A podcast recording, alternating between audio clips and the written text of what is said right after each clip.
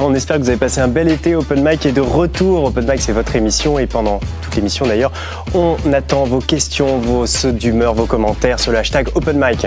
Et votre avis euh, compte, hein, puisque cet été, vous avez pu euh, voter euh, via Twitter pour le sujet de cette émission de rentrée.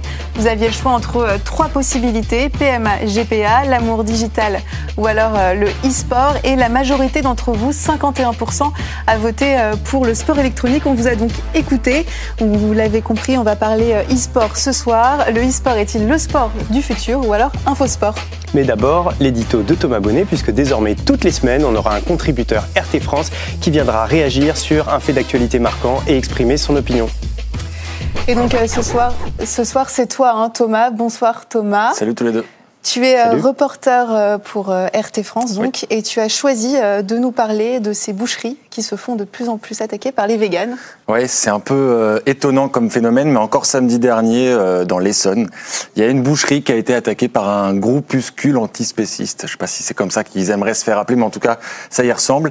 Euh, le magasin, en fait, a été vandalisé, donc les vitrines ont été cassées, il y a eu des tags stop au spécisme, assassin, voilà, des vitrines cassées. Et en fait, c'est pas du tout un acte isolé. Ça fait plusieurs mois qu'on voit ce phénomène en train de, en train de grandir. dans le nord de la France, au mois d'avril, il y a sept boucheries qui ont été euh, prises pour cible. Pareil, stop au spécisme, euh, assassin, etc. Avec même du faux sang qui a été déversé euh, sur la devanture des magasins. Donc j'ai un peu de mal à comprendre en fait l'intérêt pour ces groupuscules de s'en prendre aux bouchers, qui sont un peu le dernier maillon de, la chaîne. À la limite, si on était un peu cynique, on se dirait bah peut-être faut mieux s'en prendre aux abattoirs, à la grande distribution, mais sans doute pas aux bouchers pour qui ah, si la boutique doit rester fermée, c'est un peu problématique financièrement, on va dire. Le, faux sang, ça, ça, rappelle un peu les fémènes Ouais, c'est un truc pour choquer, pour voilà, pour alerter l'opinion. Alors euh, certains diront que ça, peut être utile. Moi, je pense au, contraire que ça prend en otage en fait le vrai débat, parce que l'antispécisme et le véganisme, c'est un vrai débat. Il y a vraiment des questions derrière tout ça qui sont intéressantes, à mon avis. Euh, voilà, par exemple, pourquoi continuer à manger euh, de la viande? Est-ce que on est obligé de continuer à manger de la viande comme on le fait maintenant? Euh, Est-ce que les conditions dans les abattoirs elles sont correctes? À mon avis, non. C'est une vraie question qu'il faut se poser. Et puis même euh, la hiérarchisation des espèces pourquoi on a décidé de manger tel genre d'animal et pas celui-là Voilà, c'est des questions. J'ai pas de réponse euh, définie, mais je pense que la, question mérite d'être posée en tout cas. D'ailleurs, ces extrémistes se font quand même souvent remarquer sur les réseaux sociaux, et d'ailleurs, toi, tu as relevé quelques comportements pour le moins étonnants. Effectivement, c'est là où ils se font euh, la plupart du temps euh, assez entendre.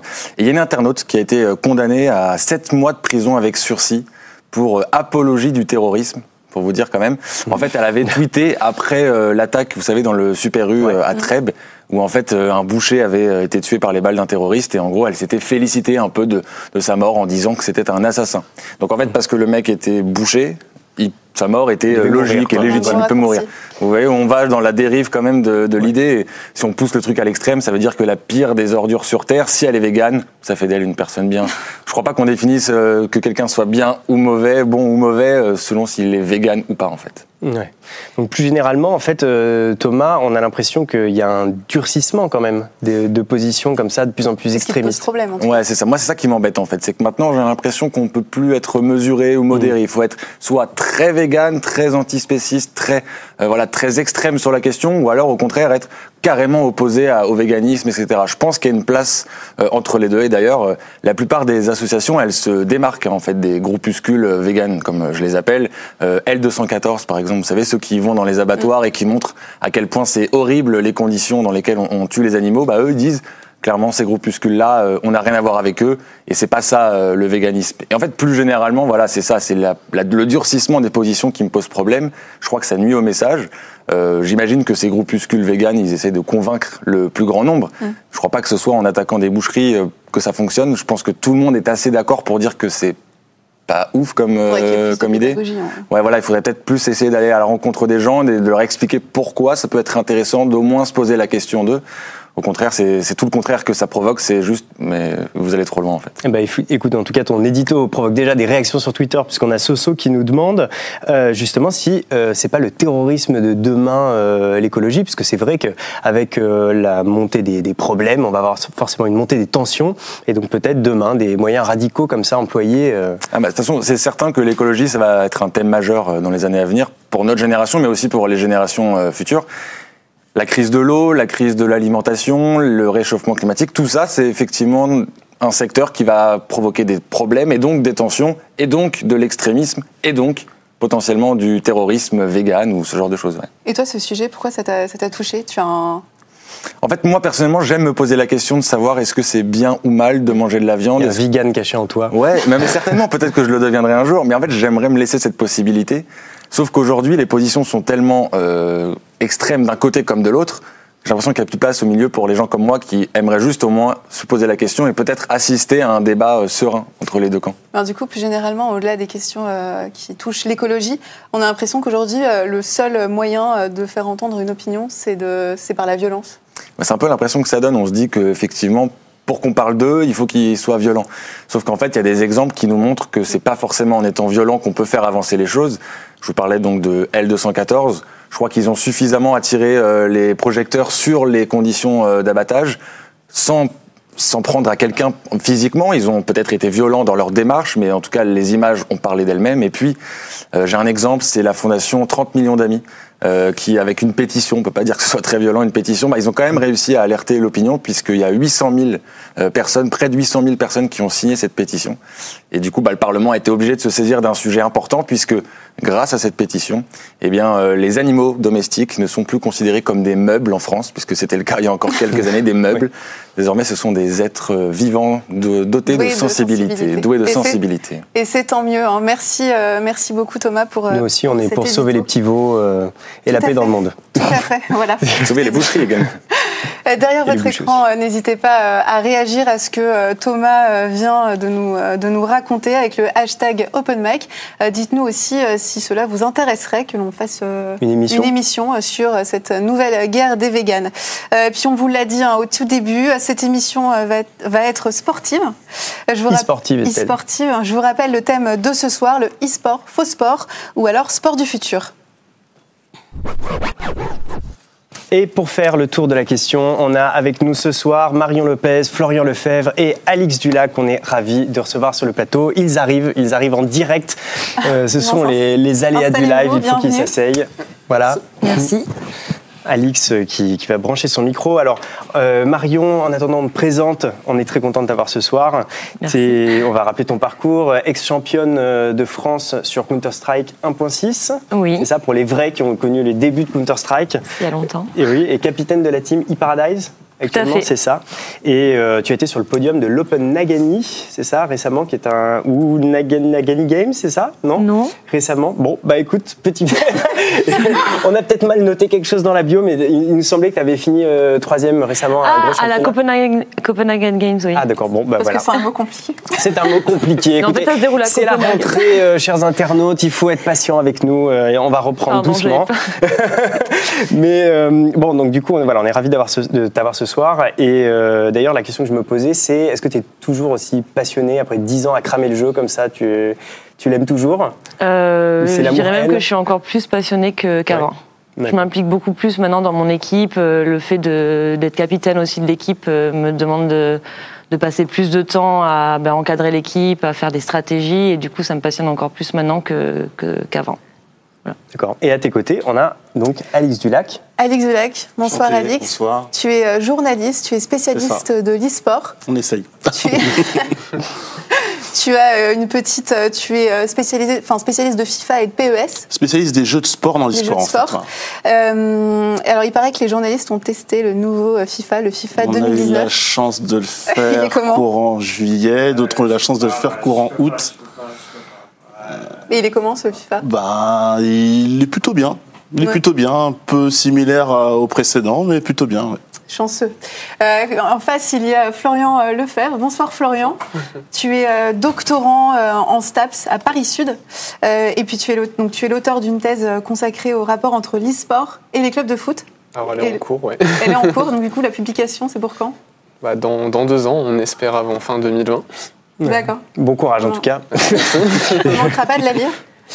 Euh, du coup, avant toute chose, Max, tu voulais euh, nous faire un petit brief sur le e-sport. Absolument, parce que autant euh, mon petit frère qui a 17 ans sait ce que c'est l'e-sport, autant il y a quand même un gap générationnel à quelques années près, en fait, hein, puisque c'est quand même un phénomène assez récent, l'e-sport. Alors certes, avant, on avait déjà des nerds dès les années 2000, voire les années 90, qui faisaient des compétitions internationales, voilà, bon, en petit comité un peu. Et puis, en ce moment, on a un vrai phénomène, on a une massification avec des jeux nouveaux qui arrivent, par exemple Fortnite qui fait beaucoup parler de lui, ou encore Overwatch qui, au début de l'année, a lancé la première grande ligue de haut niveau e-sport avec des salaires minimums, des conditions minimum, euh, euh, on va dire de, de comité d'entreprise pour les euh, pour les joueurs. Et c'est un peu en train de, de, de, révolutionner le milieu. Voilà, c'est un milieu en pleine mutation. Et donc pour vous qui peut-être vous dites que l'e-sport c'est encore un truc confidentiel, eh ben on aimerait vous montrer ça. Ladies and gentlemen, welcome to the stage, the London Spitfire!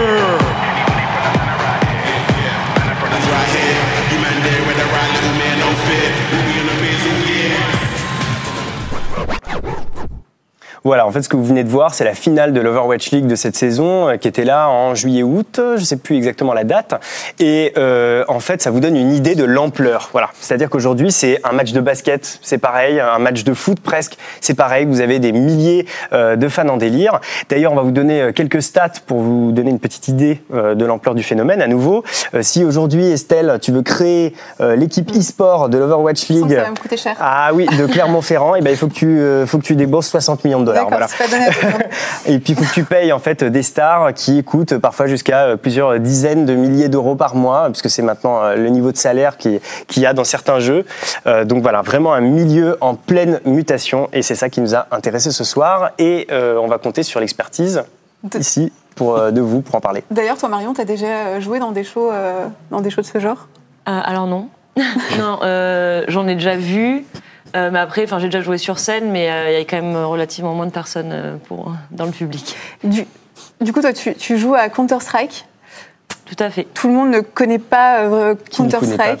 Tout le monde ne connaît pas Counter-Strike. Est-ce que tu peux nous expliquer en deux mots ce que c'est? En deux mots, je sais pas, mais c'est un FPS, donc c'est un first-person shooting qui consiste donc en gros tu as deux équipes de cinq personnes. Mhm. Et euh, ça consiste globalement euh, à, euh, quand tu es du côté des terroristes, tu es obligé de passer des deux côtés, à poser, donc soit éliminer toute l'équipe d'en face, soit à poser une bombe et qu'elle explose sur un des deux BP, des deux sites, pardon. Y a voilà. Et en, quand tu es contre-terroriste, ben, le but c'est de protéger ces sites-là et si la bombe a été posée, de la désamorcer avant qu'elle n'explose. D'accord. Et Comment est-ce que tu en es, euh, comment est-ce que en es arrivé là euh, Comment est-ce que tu as, eu le virus euh, du e-sport? Bah moi, j'ai commencé à jouer assez jeune quand même aux jeux vidéo, alors plus sur des jeux consoles, donc à la PlayStation 1, 2, etc. T'avais quel âge quand t'as quand as commencé? Je sais pas, je pense que je jouais aussi à Mario avec mon papa quand j'étais vraiment petite, mais c'était vraiment, il y a, je sais pas exactement à quel âge. Mais j'ai eu des cousins aussi, donc euh, quand on était chez papy mamie, bon, ben voilà, on, jouait à la console en gros, mais je pense assez tôt, quoi, 7-8 ans, je, je sais pas. Et alors même, euh, même question pour euh, vous les garçons, vous êtes vous êtes arrivés comment aux jeux vidéo? C'est quoi vos premiers jeux? Par la Nintendo, moi c'était le jeu de tir avec les canards de Kunt, et je crois que oh j'avais. Bah, lorsque j'ai eu ma propre console, c'était ce jeu-là, je dois avoir peut-être 7-8 ans, et quand je tombais amoureux des jeux vidéo, c'était chez pareil, hein, les fameux cousins, chez papy mamie, et il y avait un jeu de catch et je voulais absolument y jouer. Et après, j'ai clairement soudé mes parents pour avoir cette console. Excellent. Et toi, Florian? Bah, Moi, du coup, pareil, tout petit, euh, dès 3 ans et demi, 4 ans, j'avais un grand frère euh, qui jouait à tout ce qui est jeux Sonic sur l'univers euh, Mega Drive, Dreamcast, tout ça. Et puis après, dès qu'on a eu la PS1 au final, je devais avoir, je sais plus, peut-être 6 ans, 6 ans, 7 ans, bah, les jeux de course. Donc c'est 3 Racing, Crash Team Racing, euh, les premiers Gran Turismo. D'ailleurs, on signale que tu es champion d'Europe Crash Team Racing, je crois. C'est ça, en multijoueur. Exactement. Mais du, coup, il y a quand même un, gap entre euh, l'enfant euh, qui, joue, qui joue aux jeux vidéo et le moment où on se dit tiens, je vais être joueur professionnel. Par exemple, toi, qu'est-ce qui t'a fait bah, Moi, en fait, j'ai commencé CS avec des amis qui m'ont dit bon arrête de jouer à Far Cry, on va on va jouer à CS. Un peu. CS Counter Strike. Counter Strike, excusez-moi. et, euh, et, en fait moi très vite j'ai voulu battre mes amis et euh, du coup bah, j'ai commencé à jouer quand même euh, un peu plus intensément, on va dire, un peu plus d'heures pour, pour les battre, parce que c'était vraiment mon objectif au début, c'était juste de battre mes amis. Et très vite, en fait, j'ai connu alors, ce qu'on appelle les LAN, donc on va dire les compétitions hors ligne, donc mmh. dans des lieux physiques. Euh, je sais plus trop comment j'ai connu, mais du coup j'ai été très vite à ma première LAN avec une, avec une équipe mixte en l'occurrence, donc on était deux filles et trois garçons. Et euh, en participant à cette euh, compétition, ben, ensuite j'ai connu les compétitions féminines sur Counter Strike, donc ben, je me suis euh, renseignée, j'ai essayé de trouver une équipe et voilà, c'était parti. Tu t'es dit ouais, c'est ce que je veux faire.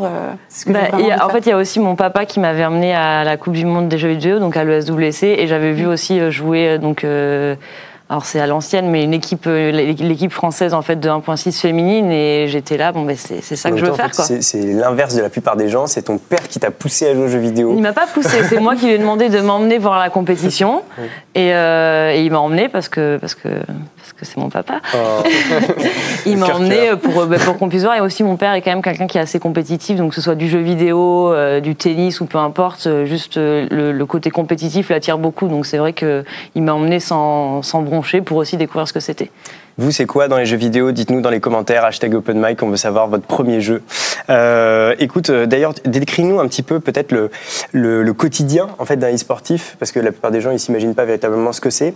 Comment ça se passe? Déjà Est-ce que tu joues 7 jours sur 7 ou tu joues 5 jours sur 7, 6 jours sur 7 euh, Ça dépend en fait. Quand on a des enfin, quand on n'a pas de compétition euh, dans, dans, dans, le mois qui arrive, euh, on joue en général 5 jours sur 7, du dimanche au jeudi en gros. D'accord.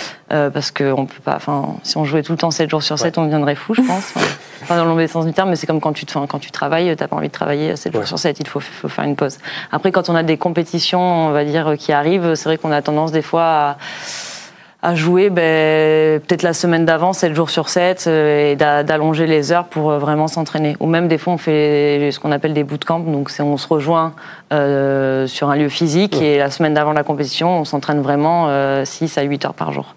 D'accord. Et après, vous faites des scrims, comme on dit, c'est ça Oui, des prags, des, scrims. Euh, vous jouez contre d'autres équipes, c'est ça On joue contre d'autres équipes, oui. D'accord. Et du coup, mm. Alix, toi qui connais un peu le milieu e-sportif, enfin un peu, beaucoup en fait, le milieu e-sportif, euh, du coup, euh, qui basé, basé sur des jeux de sport, c'est le même genre d'entraînement Ah bah, pour avoir un peu pratiqué la compétition, c'est pareil, on joue 5 jours sur 7, parce que comme l'a très bien dit Marion, on peut pas jouer 7 jours sur 7. On a beau, on a beau aimer le jeu, au bout d'un moment, on a besoin aussi de décompresser, puis être trop dedans. Euh, être trop focus derrière, ça peut un peu nuire aussi à la concentration, à ce qu'on essaie de mettre en place et puis mm. aux performances. Quoi. Il faut arriver à équilibrer un peu, un peu le tout, mais que ce soit sur euh, FIFA, PES ou même NBA 2K, les joueurs jouent euh, en plus sur NBA 2K par rapport à FIFA et PES, enfin FIFA aussi. Il y a des contrats maintenant, donc les joueurs sont, sont professionnels. Euh, ils sont pour NBA 2K aux États-Unis, ils étaient hébergés pendant, si je pas de bêtises, quasiment six mois sur place par les franchises qui avaient accepté de jouer le jeu avec les NBA. Donc du coup, ils sont tenus presque par contrat de jouer. Donc oui, les saisons d'entraînement sont assez intenses quoi. Je veux pas dire lourdes parce que euh, comparé à d'autres métiers, ce serait un petit peu euh, déplacé, mais elles sont intenses. Clairement, elles sont intenses. Le, e-sport, du coup, on a compris que c'était beaucoup de temps, beaucoup d'investissement, beaucoup d'entraînement. Est-ce que c'est pour autant un sport? Ah bah oui, parce qu'après. Euh, faut, faut rester sur la définition même du sport. Le sport, c'est pas juste la. Le, sport, c'est quoi? C'est le dépassement de soi, c'est la recherche de la performance. Il y a énormément aussi de, de concentration, de, de, de, force mentale, et l'e-sport va plutôt correspondre à ces critères-là. Parce que par exemple, on peut très bien l'exemple que je prends à chaque fois lorsqu'on parle de comparatif entre le sport et l'e-sport, il y a aussi le tir à l'arc. Finalement, le tir à l'arc, ça ne demande pas une dépense d'énergie physique intense. Par contre, ça demande une dépense d'énergie oculaire euh, et mentale énorme. Il y a une énorme part de, concentration dans le tir à l'arc. Dans l'e-sport, c'est pareil. Il y a, ça demande, on puise une énergie en soi énorme, intensément. Et ça demande vraiment beaucoup de concentration, beaucoup de stratégie, beaucoup de réflexion. Il faut dépasser la performance physique pure et dure, en fait. Après, la performance physique, euh, je pense qu'à la fin de la journée, on a un petit peu mal au doigt, on avoir mal au poignet, on a qui souffre euh, au niveau du canal carpien, au niveau des doigts, parce qu'on a, euh, mine de rien, je prends la manette pour mimer un peu, mais on n'est pas sûr, euh, moi je je sais pas, peut-être 7 ou 8 heures, on n'est mm. pas sur une, une, prise en main qui est naturelle. Au bout d'un moment, on, on peut ressentir des douleurs. Mais oui, c'est un sport, parce que ça, ça amène, on va chercher, on va puiser d'autres, d'autres qualités en soi. Et Florian, Marion, vous êtes d'accord Parce que bah, justement, j'allais dire, Florian, comme c'est toi le scientifique, euh, tu dois avoir des, du coup des définitions euh, par des spécialistes du sport. Qu'est-ce que tu en penses? Alors bah du coup, enfin déjà, je rejoins euh, quand même la plupart des choses que Alix vient de dire. simplement parce que il y a énormément de points communs. Et ça peut-être on pourrait y revenir plus tard sur entre l'e-sport et le sport. Ça c'est clair et net. Après, au niveau de la recherche, on va dire, sur un plan scientifique, il y a des articles de recherche qui ont été écrits, euh, dont un par euh, Witkowski, euh, qui explique Emma Witkowski. D'accord. C'est une chercheuse qui travaille bah, plutôt dans le domaine de l'e-sport, chercheuse mhm. dans ce domaine-là, qui explique que déjà il y a un point de vue, une question qu'il faudrait se poser dans la recherche, c'est qu'est-ce que le sport? Et quand on se pose cette question-là sous l'angle de la recherche, on se rend compte qu'il y a des tonnes de définitions en fait différentes. Et c'est ça qui pose problème sur un plan scientifique pour dire est-ce que l'e-sport est un sport? Parce que tant qu'on n'a pas au final résolu ce, premier problème-là, euh, bah derrière c'est très compliqué en fait d'avoir un consensus entre bah, les différents euh, chercheurs et chercheuses qui travaillent sur ce domaine-là et qui essayent d'apporter une définition. Après, malgré ça, on voit qu'il y a des tendances.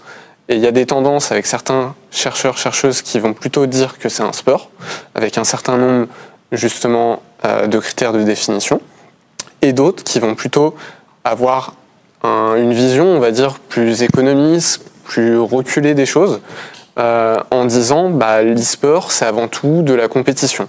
Et qu'est-ce que, par exemple, qu'est-ce que tu réponds aux gens qui te disent non, l'e-sport n'est pas du sport? Alors, moi, euh, déjà, je reste convaincu qu'il y a un débat en fait. Euh, donc pour moi, je dirais pas que le sport est euh, que l'e-sport est à 100% un sport, mais qu'on n'en est pas loin. Je dirais plutôt ça. Et Marion, toi, qu'est-ce que tu penses Je suis assez d'accord avec ce qu'il vient de dire en tout dernier. Je pense qu'on n'en est pas loin. Et en fait, moi, j'ai tendance à répondre oui et non, en fait. Ça dépenserait que la plupart des gens se disent, bah, en fait, pour que, pour, pour que ce soit un sport, il faudrait qu'il y ait quand même euh, une dépense physique. Et après, c'est vrai que quand tu regardes pas mal d'articles ou voilà, tu, enfin, il y a des sports qui, justement, comme il disait, euh, non, enfin, où tu dépenses pas beaucoup euh, d'énergie et c'est quand même considéré comme des sports. Donc, avec toutes ces questions-là, oui, pour moi, c'est quand même un peu un sport. Et après, ça dépend si on parle vraiment juste de se dire, bah, qu'il faut qu'il y ait une, une dépense énergétique. Dans ce cas-là, non. Mais pour moi, tout le reste fait que c'est un sport, c'est-à-dire que j'ai besoin d'être concentré, j'ai besoin de, de m'entraîner aussi beaucoup. En vrai, tout ça, ça rejoint le fait, enfin, ça rejoint ce que, ce que les athlètes font aussi euh, pour le sport. Alors du coup, le, débat là-dessus aussi, c'est l'entrée euh, du euh, e-sport. Aux Jeux, aux Jeux, Olympiques. Alors cette, cette semaine, Thomas Bach a un peu douché les espoirs dans le président du comité du CIO. Tout à fait. il était à Jakarta pour les Jeux asiatiques 2018 et lors d'une conférence de presse, il a, il a déclaré, je vais, euh, je vais vous lire la citation, Nous ne pouvons pas avoir au programme olympique un jeu qui promeut la violence ou la discrimination. Les jeux de meurtre, de notre point de vue, contredisent les valeurs olympiques et ne peuvent par conséquent pas être acceptés.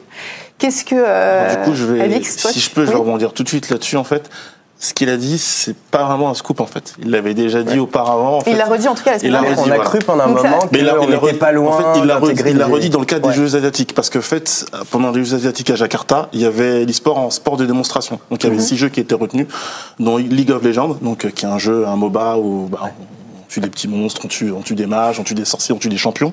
Donc il y a une notion de, il y a une notion un petit peu de violence. Et c'est par rapport à ça qu'il a rebondi, puisque comme c'était en démonstration, il fallait un peu expliquer aux gens, euh, ben qu'est-ce que derrière ça allait amener. Et dans quatre ans, dans les prochains Jeux asiatiques, ce sera un sport médaillable.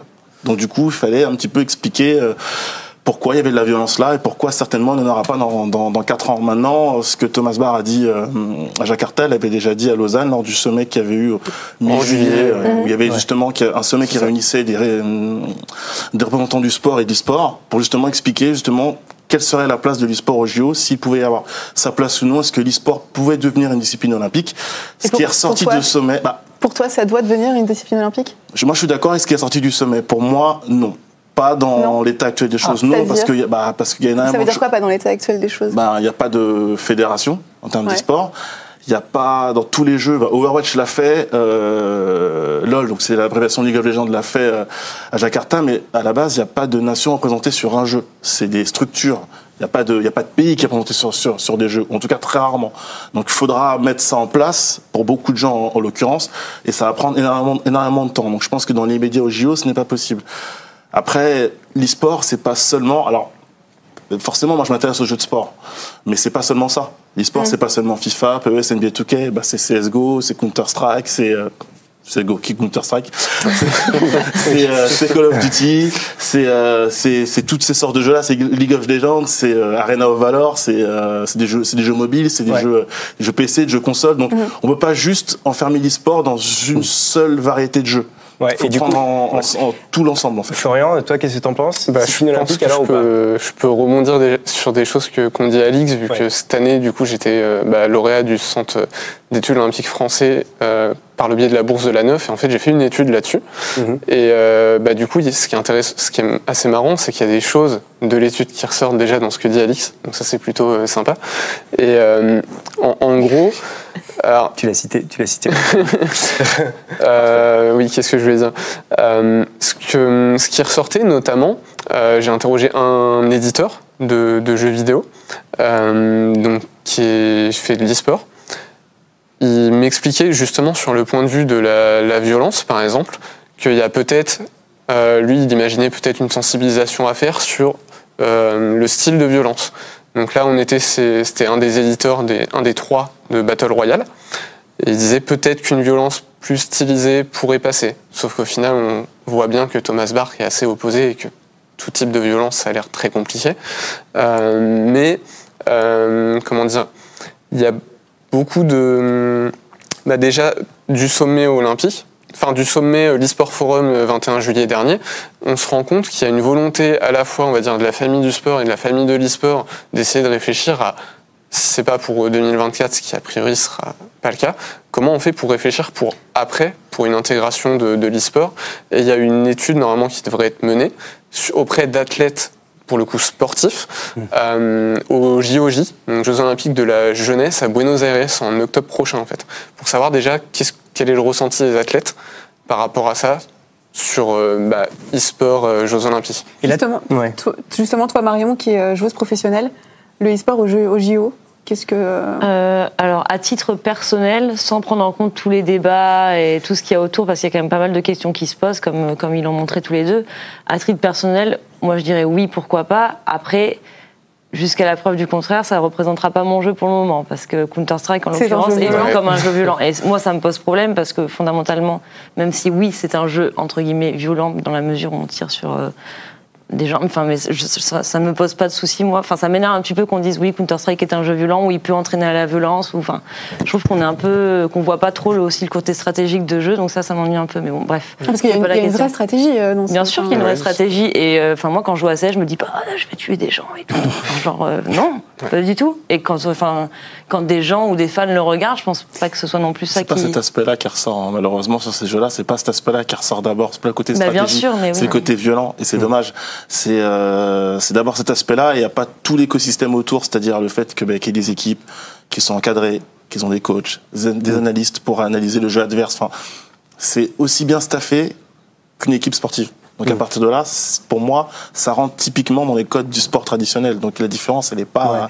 Après, quand on est extérieur à tout ce million, on se rend pas vraiment compte non plus bah. que, que ouais, mais alors c'est pas faux, mais pourtant ce n'est pas faute pour certains éditeurs et certaines compétitions d'essayer vraiment d'ouvrir la compétition au maximum de gens, donc au maximum de vues, pour permettre aux gens de comprendre un petit peu l'écosystème, comment ça se passe lors des compétitions. En fait. Non, mais en même temps, on, se pose, toujours, euh, on se pose toujours la question de la violence euh, pour les jeux vidéo. Et en même temps, moi, ce qui me choque, tu vois, c'est que euh, je pense à des, à des matchs de boxe extrêmement célèbres comme celui entre Joe Frazier et Mohamed Ali, Three Line Manila. Mohamed Ali, il a quand même été à deux doigts de crever, tout simplement. et personne se dit, oh, bah en fait, on va enlever la boxe des Jeux Olympiques. parce que c'est une violence symbolique aussi, euh, le sport. Puis après, le contexte, le contexte est plus le même avec tout ce qu'il y a eu euh, dans le monde, malheureusement, ces dernières années, bon, ben, faire la promotion, je pensais, euh, il n'y a pas que CSGO, mais aussi Rainbow Six, euh, qui est un jeu aussi pareil, terroriste et antiterroriste, mais c'est un peu compliqué à promouvoir hein, jusqu'à un certain niveau, en, bah, notamment par exemple, on va le dire médiatiquement en télé, euh, parce que c'est aussi l'enjeu maintenant, euh, au-delà des JO, de l'e-sport euh, aujourd'hui, mais c'est un petit peu compliqué à, à promouvoir et c'est un peu compliqué aux gens en France. en France. Parce que c'est pas le cas pour tous les pays. la Corée, par exemple, la Corée, c'est pas du tout la, même chose. Même, même au Danemark, tout ça. Quoi quand on, par exemple, en Chine, euh, suite à Jakarta, euh, sur les jeux mobiles, il y a la volonté également de mettre de côté Arena of Valor sur les grosses compétitions. C'est-à-dire que dans 4 ans, on n'aura peut-être pas Arena of Valor sur les jeux, asiatiques. Donc du coup, bah... à voir. Alors en parlant de jeu, petite réaction d'un internaute, Loulou Tété, qui, nous, qui demande si l'e-sport est accepté au JO, alors les concours de pâtisserie pourraient l'être aussi. Ah, alors là on a une question de troll. on a une question de troll. non, c'est pas une question de troll. J'ai lu un article tout à l'heure et ah justement la personne qui a écrit euh, ce truc disait, bah, du coup, si c'est un avocat, je sais plus comment il s'appelle. Est-ce que ouais, c'est ça en fait finalement ouvrir, euh, enfin ouvrir les JO euh, à l'e-sport, est-ce que c'est ouvrir les JO à tout et, n'importe quoi c'est une question qui peut paraître troll, mais qui au final euh, bah, est intéressante parce qu'on peut se dire, bah, quelqu'un qui va organiser un championnat du monde, je sais pas, de coiffure ou de cuisine ou autre, il y aura une compétition. Et donc là, on retombe en fait dans, bah, il faut définir euh, peut-être le degré de sportivité en fait. Mm. Euh, si on dit que, par exemple, l'e-sport est, je dis un chiffre n'importe quoi, à 95% proche du sport, donc quasiment un sport bah peut-être que, euh, je sais pas, le championnat de coiffure, il est peut-être à 15, quoi. Et donc, euh, il y a peut-être euh, d'autres choses à aller voir. Mais bon, après, si on sort de cet aspect vraiment un peu troll, bah, ça c'est. Parce que c'est pas le résultat fini qui compte plus que la performance, par exemple, dans un championnat de coiffure, dans un championnat de pâtisserie? C'est ça aussi la différence peut-être. Parce que, enfin, il faut aussi que les gens euh, s'imaginent. Tout à l'heure, euh, Marion, on parlait de ton setup, comme on dit, c'est-à-dire euh, ton équipement.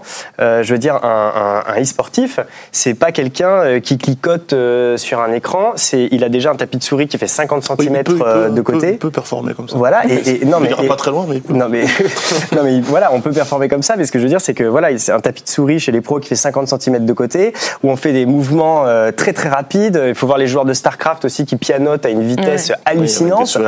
C'est, enfin, je veux dire, c'est quand même, c'est pas, c'est pas l'ordi de mamie, quoi. Euh, donc il y a quand même eu une évolution de ce côté-là. Je, pense qu'on peut, on peut s'accorder là-dessus. Une évolution matérielle, c'est sûr. Ouais. Bon alors après il y a quand même toute une question euh, autour évidemment de la santé dont il mhm. faut qu'on parle ce soir et on a euh, un, élément documentaire à, montrer Estelle. Euh, exactement, exactement. On imagine que rester devant un écran 15 heures ça peut causer quelques soucis au niveau de la vision notamment. Quels sont selon toi les principaux et du sommeil aussi. Du sommeil. et quels sont selon toi les principaux par exemple dangers de l'e-sport? Au niveau des doigts.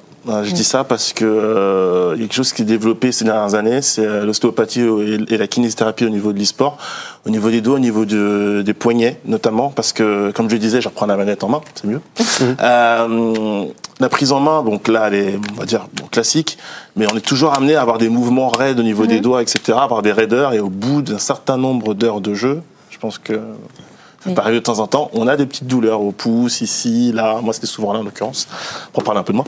Mais, euh, mais voilà, on a des douleurs au niveau des doigts, donc euh, au niveau aussi de la, de la, station. C'est-à-dire qu'on est, on va être assis. Alors, je sais qu'à l'époque où je jouais, on avait tendance à dire, bon, bah là, c'est la position détente pour jouer. Là, c'est la position un peu tournoi. On n'a pas forcément toujours des positions bien confortables, même si depuis les sièges sont beaucoup mieux faits en compétition, on est, on est mieux installé. Mais je veux dire, il y a tout ça à prendre en compte. par des douleurs au niveau du dos, par des douleurs au niveau des doigts. Après, au niveau oculaire, j'ai pas, je sais pas pour vous, moi, j'ai pas entendu de retour, euh, de retour particulier. Puis il y a la fatigue qui rentre en ligne de compte aussi. Donc, euh, justement, il y a Lalou euh, qui nous dit que ça lui est arrivé de se tordre le poignet en jouant à FIFA. Bah, Est-ce que toi, tu as déjà eu des problèmes comme ça? Marion me rappelle que tu es joueuse pro. Euh, alors moi, je joue pas à la manette, je joue avec clavier souris, mais c'est le même, c'est le même souci fondamentalement. Oui, moi, j'ai, quand je joue beaucoup, j'ai des douleurs et des fois j'ai des douleurs qui viennent, mais à d'autres moments. Euh, enfin, quand je joue pas forcément, des fois j'ai des douleurs, un petit peu ici. Ouais, des douleurs qui viennent. Je sais pas trop pourquoi. Faudrait que j'aille voir quelqu'un. Et je connais aussi un, un, joueur pro qui a aussi pas mal de problèmes, lui, avec des douleurs euh, récurrentes euh, à force de à force de jouer. Mais c'est pas le cas pour tout le monde. Florian, il y a une expérience? oui, bah, moi j'ai eu, un peu comme tout le monde, je pense, j'ai eu une grosse tendinite en fait au moment où vraiment ah je, jouais beaucoup trop. Je pense à bah, au jeu dont on parlait tout à l'heure, à Crash Team Racing. Et justement, j'ai consulté, c'est pas une bêtise, hein, j'ai consulté Ostéo Gaming, justement, euh, qui est euh, bah, un ostéopathe, en fait. Spécialisé euh, pour les... Spécialisé dans les, sports, et qui travaille justement avec certaines équipes d'e-sport pro. Parce que je souhaitais avoir un avis quand même un peu spécialisé pour savoir comment continuer ma passion à un niveau amateur, vu que c'est une scène amateur sur CTR. Et bah, pour le coup, je trouve que c'est primordial. Ce qui m'a conseillé, c'est les échauffements. Je fais des échauffements avec des ballons mousse, des trucs comme ça. Et clairement, ça aide beaucoup. Donc après, il y, a, il y a pas mal de types d'échauffements qui existent. Donc il y a des sites internet, mais on peut trouver ça. Donc, comme un, comme un sportif va s'échauffer par exemple avant ou après de courir, bah là pareil, on peut imaginer peut-être que Marion peut en parler. Je ne sais pas si ça fait des échauffements. du coup, bah, du coup non pas du tout, mais. alors du coup, c'est vrai. La, question, une bonne idée, la, question qui se pose en fait, c'est ça peut paraître paradoxal, mais du coup, c'est est-ce que l'e-sport est mauvais pour la santé En fait, c'est ça la question que tout le monde se pose aujourd'hui. Est-ce que est-ce qu'on prend des risques ou pas? Il y, a des risques dans tout sport. Enfin, au niveau ah des yeux, est-ce que tu portes des lunettes euh, Alors je porte des lunettes, mais euh, alors je porte des lunettes parce que j'ai toujours eu des lunettes euh, dans ma vie. moi, j'ai juste rajouté dessus le, le verre anti-écran, euh, anti-lumière bleue, c'est ça Oui, c'est ça. J'ai juste rajouté ça et c'est. J'ai pas, j'ai pas, j'ai pas mal aux yeux fondamentalement. Enfin, j'ai rarement mal aux yeux, à part si j'ai pas mes lunettes, parce que je passe beaucoup de temps à chercher mes lunettes dans Donc des fois, je joue sans, mais euh, mais sinon, euh, non, j'ai pas, moi, j'ai pas de douleur aux yeux. Alors, pour lutter contre la myopie due aux écrans, justement, la Chine a, une solution, n'est-ce pas, Max? Mmh, À la chinoise. Elle a pris euh, des mesures euh, radicales. En fait, le, euh, donc le pays va limiter le nombre de jeux en ligne. et aussi la mise sur le marché de nouveaux jeux pour lutter justement contre la myopie. alors on va d'ailleurs regarder un extrait du documentaire Digital Detox qui a été diffusé sur RT France. Vous allez voir, c'est assez surprenant. Effectivement.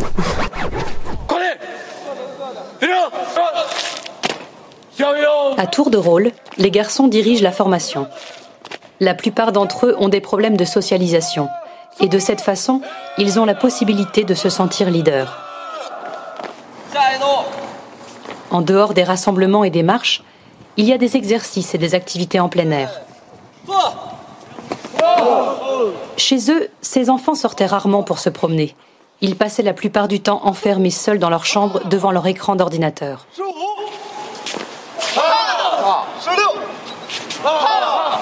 Pourquoi tu es si nerveux Allez, je vais t'aider à récupérer.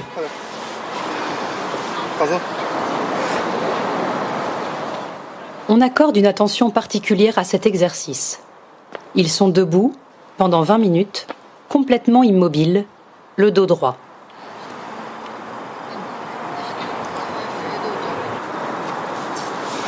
Le groupe, repos.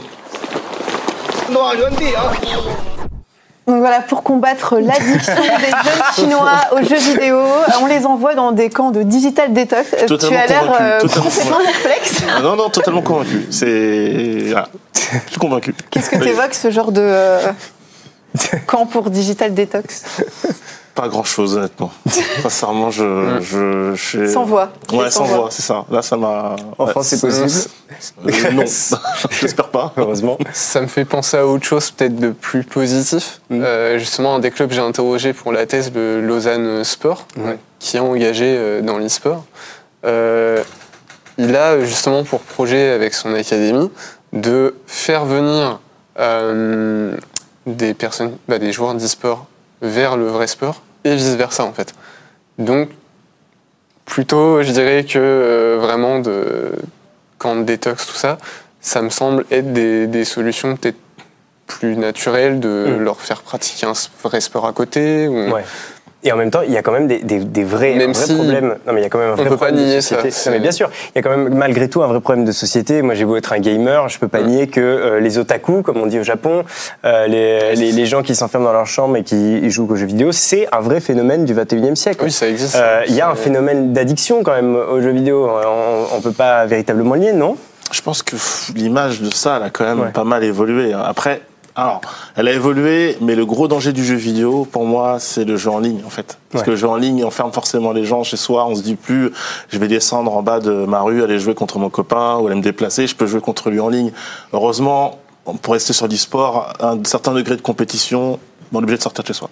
Hmm. On est obligé parce qu'il y a des il y a, il y a des LAN y a des LAN physiques quoi et on a la possibilité d'aller jouer en tournoi contre d'autres personnes si on performe à un certain niveau ben, les finales se font à des différentes villes à des différents endroits donc on est amené à sortir de chez soi. Maintenant, c'est vrai que le jeu en ligne peut être un peu dangereux pour ça. Mais maintenant, l'image de l'otaku, elle a quand même pas mal évolué, je trouve. D'ailleurs, il y a le secrétaire euh, d'État au numérique, hein, Mounir Majoubi, qui a réagi sur Twitter euh, en juin dernier, euh, il a parlé euh, du e-sport en parlant d'un risque de sédentarisation et d'addiction.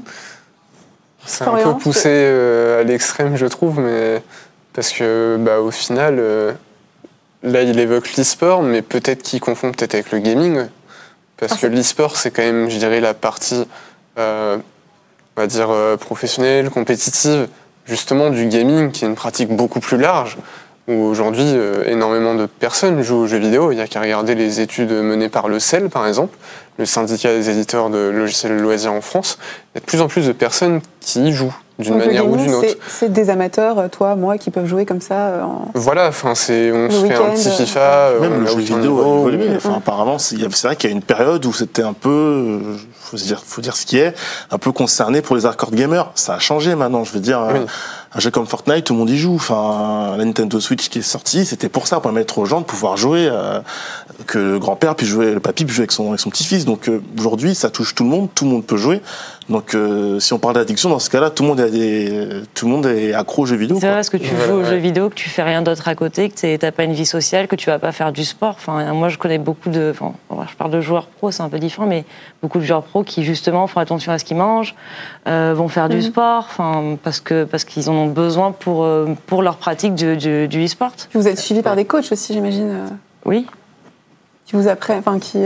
Alors, enfin, nous en particulier, enfin, je parle Enfin, eux sont suivis, oui, par des coachs et par. Euh, je sais même qu'il y a une équipe danoise qui ont un coach mental, qu'ils ont potentiellement même des nutritionnistes. Moi, quand je parle avec des joueurs pro, ils seraient intéressés justement pour avoir. Euh, enfin, amener des nutritionnistes dans les, dans, dans les, dans les structures, euh, avoir ce genre d'accompagnement. Donc, voilà. Et d'ailleurs, alors justement, euh, sur l'équilibre euh, vie pro, vie perso, justement, on imagine toujours les gamers comme étant des no-life, euh, alors qu'il y a plein de gens qui, bossent et qui sont gamers, quoi. typiquement, toi, par exemple, pendant longtemps, en fait, tu as, bossé à côté bah, Oui, j'étais, j'étais il n'y a pas encore si longtemps que ça, enfin, c'était encore six mois, j'ai arrêté il y a six mois, mais j'étais chef de publicité dans une agence de pub à Paris et je jouais aussi. c'est, devenu, enfin, c'est devenu beaucoup, quand même, au bout d'un moment. C'était des journées longues de publicité, parce qu'à la publicité, on fait quand même pas mal d'heures. Plus le soir, ben, je rentrais et je m'entraînais. Donc, euh, voilà. Mais du coup, j'ai arrêté pour, pour me consacrer à ça. Mais oui, enfin. Les, les, gamers sont pas des gens euh, enfermés chez eux qui ne sortent pas et qui, qui ne font rien. C'est pas vrai, quoi. Après, c'est comme tout. Il, y a, il faut, faut être modéré dans, dans chaque pratique. Mais ça, c'est une question d'éducation, c'est une question enfin, de plein de choses. Bah, moi, je partage totalement ce que tu viens de dire. Euh, ouais, je pense qu'on peut jouer à des jeux euh, qui soient d'e-sport ou non euh, sans forcément devenir un geek. Donc, euh, un geek, un addict, pardon. donc, euh, on, sera toujours un peu quand même. Ouais, je pense que je serai toujours geek. mais voilà, ça m'empêche pas de faire du sport. Et quand on voit, je vais donner un autre exemple.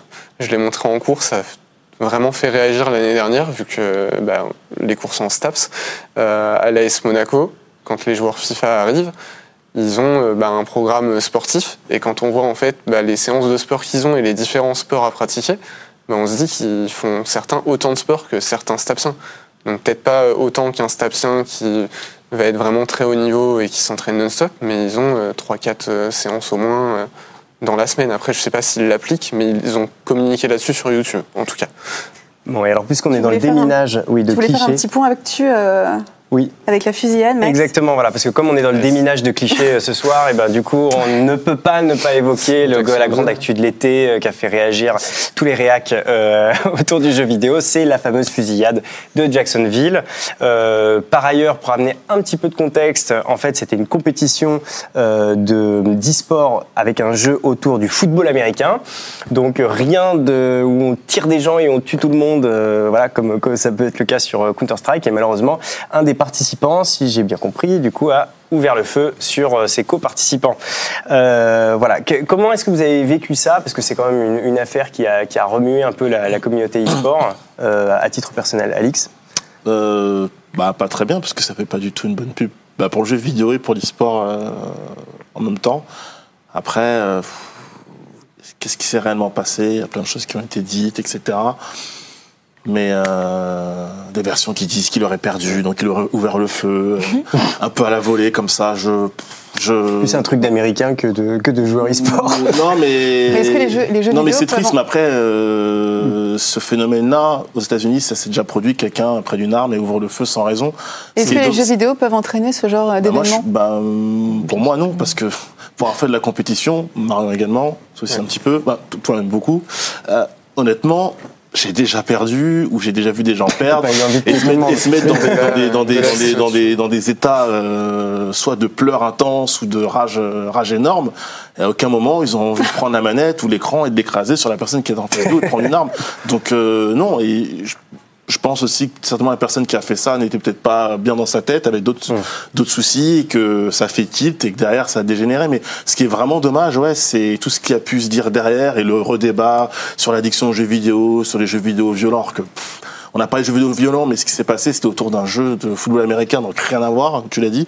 Donc euh, vraiment, je trouve ça vraiment dommageable. Quand j'ai vu ça, j'ai surtout d'abord pensé bah, aux victimes et puis aux gens qui étaient venus d'abord jouer ou assister à une compétition d'e-sport et de se dire qu'on n'est même pas aujourd'hui on peut même pas être en sécurité pour aller voir l'e-sport ou pour jouer et puis après bah ce qui s'est passé euh, c'est triste malheureux mais de là à dire que euh, c'est une dépendance jeux vidéo que le jeu vidéo rend violent là ça va ça dépasse euh, on sort des limites du truc je trouve on, va, on va devoir clore ce débat. On va quand même, on va tout de même tenter de, de finir sur une note positive. Quel avenir a le e-sport? Quel en avenir France. En France.